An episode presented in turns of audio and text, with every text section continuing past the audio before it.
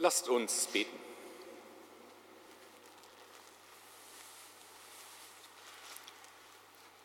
Gott, du gebietest über Himmel und Erde, du hast Macht über die Herzen der Menschen. Darum kommen wir voll Vertrauen zu dir.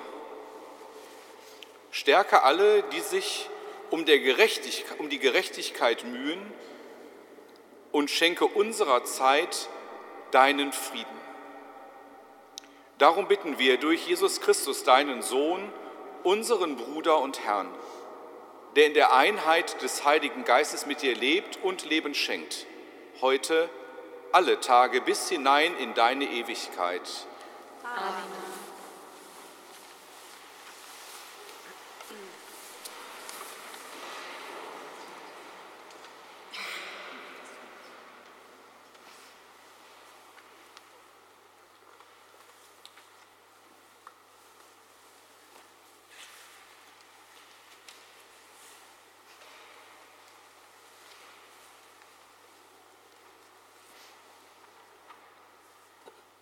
Lesung aus dem ersten Buch Samuel.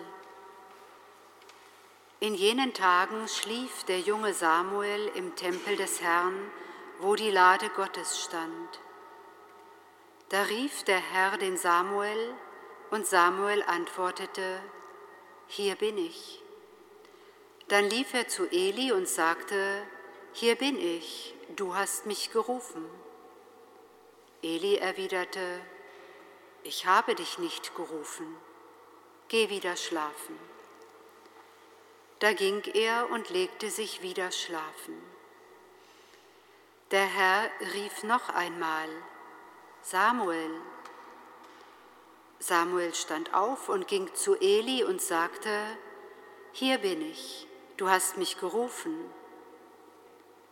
Eli erwiderte, Ich habe dich nicht gerufen, mein Sohn geh wieder schlafen. Samuel kannte den Herrn noch nicht und das Wort des Herrn war ihm noch nicht offenbart worden. Da rief der Herr den Samuel wieder zum dritten Mal. Er stand auf und ging zu Eli und sagte, Hier bin ich, du hast mich gerufen. Da merkte Eli, dass der Herr den Knaben gerufen hatte. Eli sagte zu Samuel, Geh, leg dich schlafen. Wenn er dich ruft, dann antworte, Rede, Herr, denn dein Diener hört. Samuel ging und legte sich an seinem Platz nieder. Da kam der Herr, trat heran und rief wie die vorigen Male, Samuel, Samuel. Und Samuel antwortete, Rede, denn dein Diener hört. Samuel wuchs heran, und der Herr war mit ihm und ließ keines von all seinen Worten zu Boden fallen. Wort des lebendigen Gottes. Danke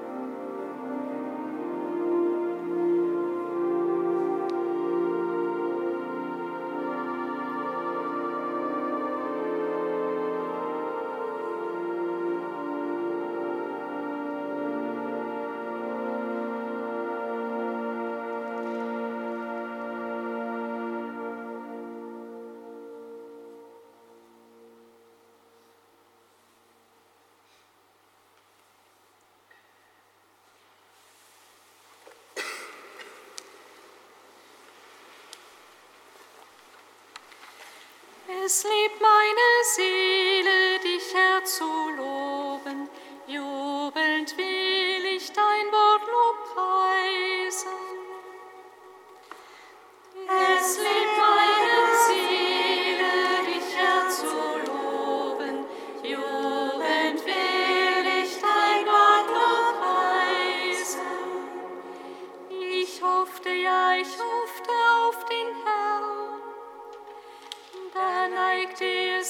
zu und hörte mein Schreien.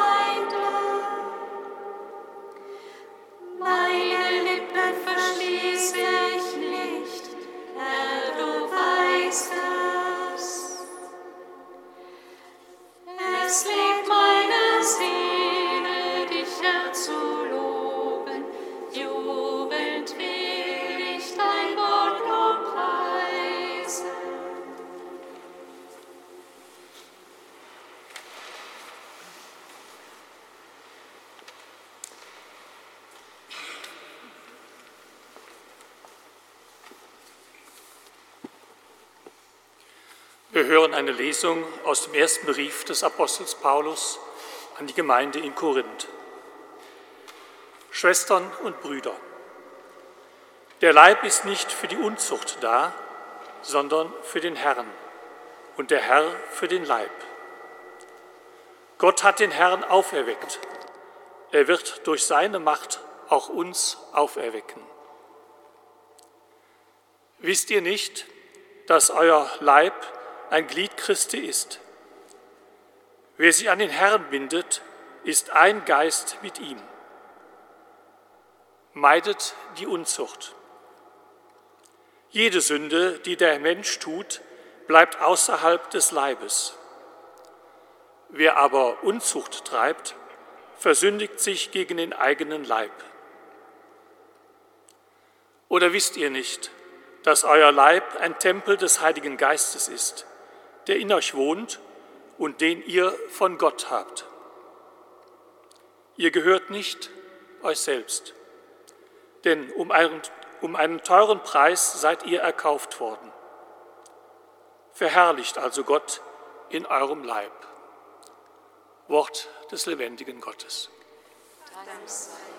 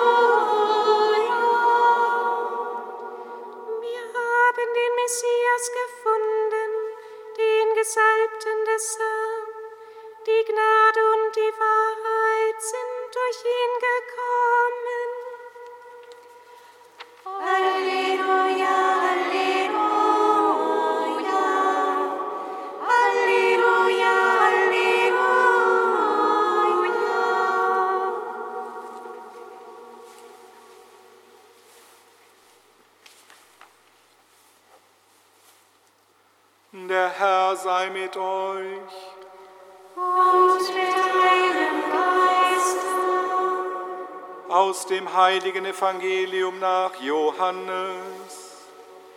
Ehre sei dir, O Herr. In jener Zeit stand Johannes am Jordan, wo er taufte, und zwei seiner Jünger standen bei ihm. Als Jesus vorüberging, richtete Johannes seinen Blick auf ihn und sagte, Seht das Lamm Gottes. Die beiden Jünger hörten, was er sagte, und folgten Jesus.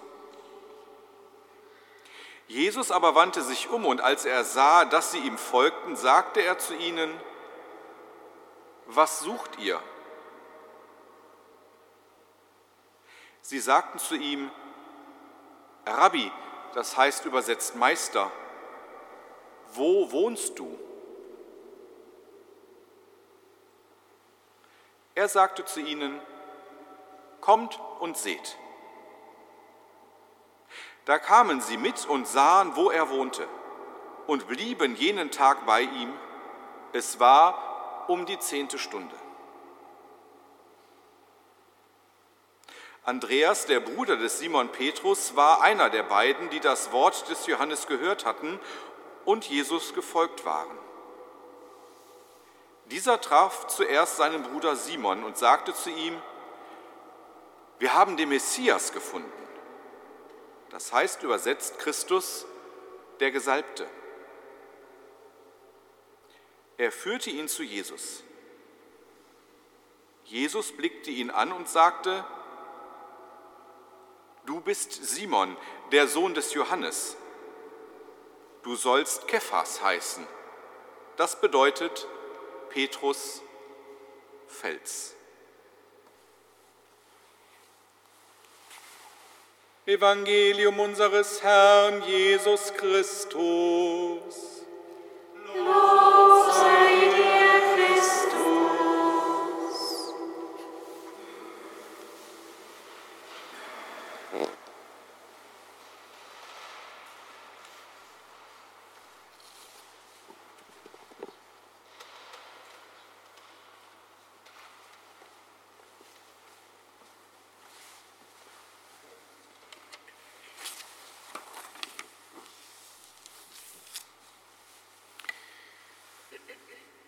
Berufungsgeschichte des Samuel ist zugegeben eine Berufungsgeschichte, die ich immer wieder gerne lese und schon so oft und so viel auch mit Kindern betrachtet habe. Ich habe sie dann eine ganze Zeit lang gerne nicht bepredigt, weil ich dachte, boah, die ist so abgedroschen, du kennst sie ja schon. Weil ich immer wieder nur, vielleicht war das auch mein ureigener Fehler, primär nur auf einen Teil dieser Berufung geschaut habe, nämlich auf dieses Geschehen von Samuel und seinem Gott.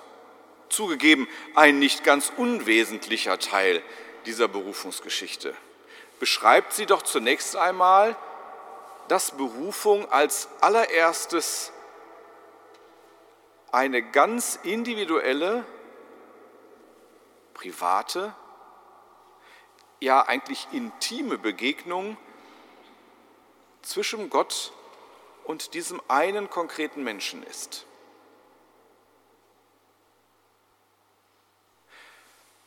Und gleichzeitig ja vor allen Dingen auch erzählt, wie unauffällig und wie fast beiläufig Berufung geschehen kann. Immerhin ist es wesentlich, dass Samuel schläft. Vielleicht auch ein erster Hinweis auf das alte Psalmwort, den Seinen gibt's der Herr im Schlaf. Berufung ist erstmal nichts, was einen anstrengt. Ich darf mich weglegen, ich darf schlafen und ich kann selbst im Schlaf noch, vielleicht sogar in den Träumen, mich von diesem Gott anrühren lassen. Dass es selbst im Schlaf, in den Träumen die Begegnung und die Berührung mit diesem Gott geben kann, der mich ganz individuell anspricht und eine Botschaft für mich hat. Und vielleicht kennen Sie das auch, dass Sie manchmal morgens wach werden und sowas im Kopf haben wie, ich habe da was geträumt, ich habe keine Ahnung, was das sein sollte. Und dann ist es manchmal ganz gut, sich mit anderen darüber auszutauschen, seine Träume vielleicht vertrauensvoll mit Personen, die einen begleiten, auch anzuschauen.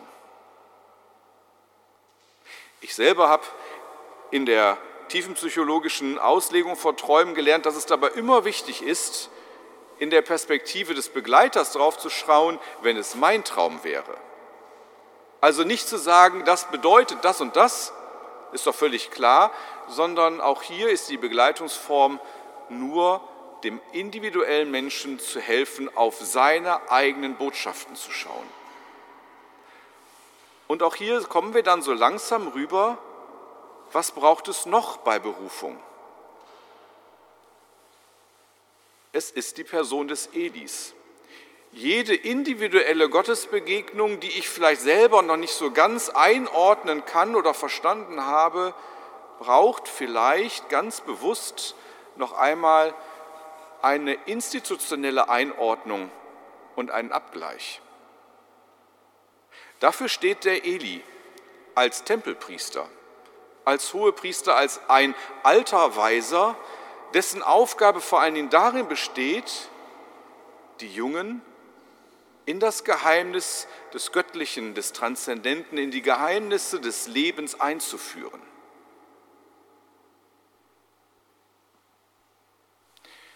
Und offen gesprochen habe ich diesen Teil der Samuel-Erzählung, der Samuel-Berufung nie mir so genau angeguckt. Ich habe immer wieder eigentlich nur gesehen, dass dieser junge Samuel lange brauchte, um zu verstehen, dass Gott ihn anspricht. Aber eigentlich das Problem in Anführungsstrichen ist nicht der Samuel, der nichts versteht, das Problem ist der Eli. Der Institutionsvertreter ist nicht in der Lage, nachzuempfinden, was mit dem Jungen da gerade passiert. Er ist nicht sensibel genug dafür zu verstehen, wie Gott schon längst handelt, wie Gott ihn im Traum anspricht, im Schlaf anrührt, wie er ihn beim Namen ruft, wie er ihn ganz individuell meint.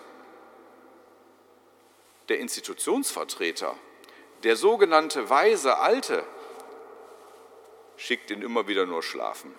Ich war es nicht, keine Ahnung, was es soll. Dreimal versteht er überhaupt nicht, was mit dem Jungen los ist und wie Gott eigentlich gerade handelt. Erst nach dem dritten Anlauf dämmert es ihm ganz langsam, dass vielleicht doch Gott mit diesem jungen Menschen gerade in Kontakt tritt, dass er eine Botschaft für ihn hat. Und hat aber dann, das muss ich ihm auch zugestehen, die Gelassenheit zu sagen, leg dich wieder hin. Es bleibt bei dem Stichwort, den Seinen gibt's der Herr im Schlaf. Leg dich wieder hin und wenn du wieder angesprochen wirst, dann sei sensibel und geh ins Hören, geh in die Resonanz, schau, was kommt.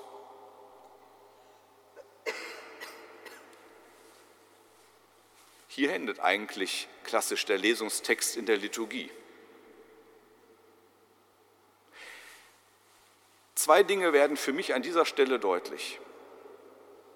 Das eine ist, dass mir in der letzten Zeit immer wieder die Formulierung begegnet ist, warum beruft denn Gott heutzutage so wenig? Und ich mich schon seit mehreren Jahren über diese Frage ärgere, weil ich glaube, dass sie falsch gestellt ist. Und bei der Lektüre dieses Schrifttextes heute habe ich nochmal die biblische Antwort für mich gefunden. Sie ist uralt. Schon immer haben sich die alten Weisen und die Institutionsvertreter mit Berufungen schwer getan. Sie haben manchmal lange gebraucht, um zu verstehen, was denn da eigentlich mit den Jungen gerade passiert. Dass Gott durchaus bis heute hinein beruft aber die weisen Alten, die Elis unserer Tage, nicht immer ganz verstehen und mitbekommen, wie Gott eigentlich an den Jungen handelt. Also ist es vielleicht nicht die Frage, ob Gott zu wenig beruft, sondern ob die Institutionsvertreter nicht die Berufungen verkennen und nicht wahrnehmen. Und das ist für mich durchaus auch eine Frage auf die Geschlechterfrage, die wir in dieser Kirche zu bearbeiten haben. Kann es vielleicht sein, dass Gott durchaus jede Menge, nicht nur Männer, sondern auch Frauen beruft und nur die Institutionsvertreter, die Elis unserer Tage sagen, ich habe nichts mitgekriegt, leg dich wieder hin? Oder kann es mir Hoffnung machen, dass es mindestens drei Anläufe braucht, bis auch die weisen alten Männer verstehen, wie Berufung heute funktioniert? Dass Gott bis heute ruft und dass es nicht nur darum geht, was eine Institution will, sondern was Gott will. Und hier kommen wir vielleicht auf einen institutionellen Schatten, den uns diese Leseordnung nämlich geschenkt hat. Verrückterweise lesen wir nie, wozu Eli berufen wird, äh, wozu Samuel berufen wird. Der Teil, was die eigentliche Botschaft Gottes an Samuel ist, wird einfach nicht gelesen. Würden wir in der Bibel heute weiterlesen, kommt dann da der Satz, an jenem Tag werde ich an Eli vom Anfang bis zum Ende alles verwirklichen, was ich in seinem Haus was ich seinem Haus angedroht habe. Ich habe ihm angekündigt, dass ich über sein Haus für immer das Urteil gesprochen habe wegen seiner Schuld. Denn er wusste, wie seine Söhne Gott lästern und gebot ihnen nicht Einhalt. Darum habe ich dem Haus Eli geschworen, für die Schuld des Hauses Eli kann durch Opfer und durch Gaben in Ewigkeit keine Sühne erwirkt werden. Zugegeben, keine leichte Kost. Wenn ein junger Mensch dazu berufen wird, seinem eigenen geistlichen Lehrer, dem alten, weisen Mann, die Botschaft zu bringen, dass so wie du lebst und so wie du mit deinen Söhnen im Tempelkult umgehst, geht's nicht mehr. Die historische Einordnung besagt, dass gerade die Söhne des Eli den Tempelkult eher gelästert haben, lästerlicherweise damit umgegangen sind, es nicht so ganz ernst genommen haben und über viele Sachen hinweggegangen sind, sich an die Gebote nicht gehalten haben und diesen Gott eigentlich, wie man heutzutage sagt, einen guten alten Mann sein lassen haben. Und, und das ist der Vorwurf an Eli, obwohl er ein alter weiser Mann ist, ob er zu, obwohl er zu den alten Weisen gehört, hat Eli sie gewähren lassen, hat geschwiegen, darüber hinweggesehen, es abgetan, ist nicht so schlimm, wird schon nicht jeder mitgekriegt haben.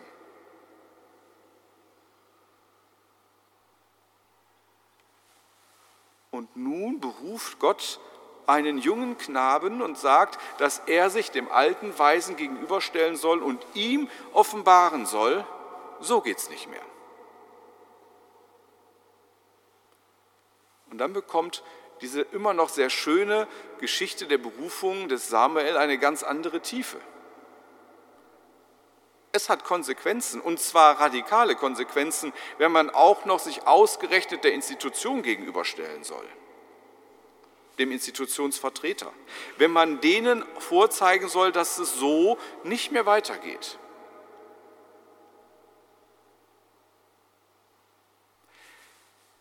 Vielleicht ist dieser Text aber auch, mal losgelöst von allen Entwicklungsfragen in der katholischen Kirche, auch ein Text, der mich als Teil der deutschen Gesellschaft momentan aktuell beschäftigt.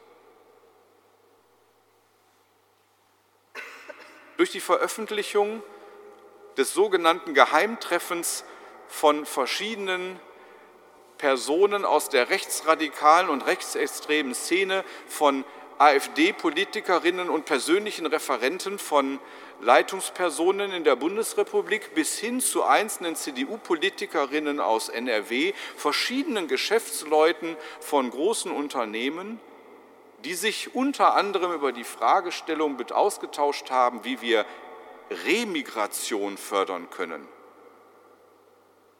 Sitzen wir gerade in dieser Woche als Gesellschaft da und ich bin immer noch überrascht, wie leise unser Aufschrei ist.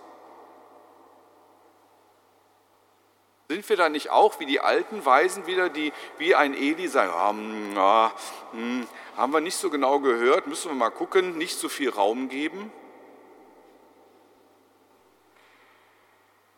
Dieses Remigration heißt nichts anderes als Deportation. Es ist nur ein schöneres Wort. Und wir sind vielleicht auch heute rausgerufen, eben nicht zu schweigen, uns klar zu positionieren. Dass es hier gegen das Gebot Gottes geht, der uns dazu aufruft, jeden einzelnen Fremden aufzunehmen, zu kleiden, zu speisen, Obdach zu geben. Von Deportation ist hier keine Rede. Es ist unsere Berufung im jüdischen und im christlichen Kontext, sich genau den Menschen zuzuwenden, die hier kein Obdach bekommen sollen, mit allen gesellschaftlichen Herausforderungen, die damit verbunden sind. Also bleibt es für mich vorsichtig die Frage auszuhalten, wie gehen wir damit um, dass wir ins Reden kommen und ins Handeln? Und nicht in die gleiche Falle tappen wie ein Eli und seine Söhne, die doch gerne schweigen, die es runtergespielt haben, sich vielleicht doch damit auseinandersetzen müssen, was an Gottes Ansprache gleichzeitig läuft. Hier bin ich, rede Herr, dein Diener, deine Dienerin hört. Was willst du heute ganz konkret von mir?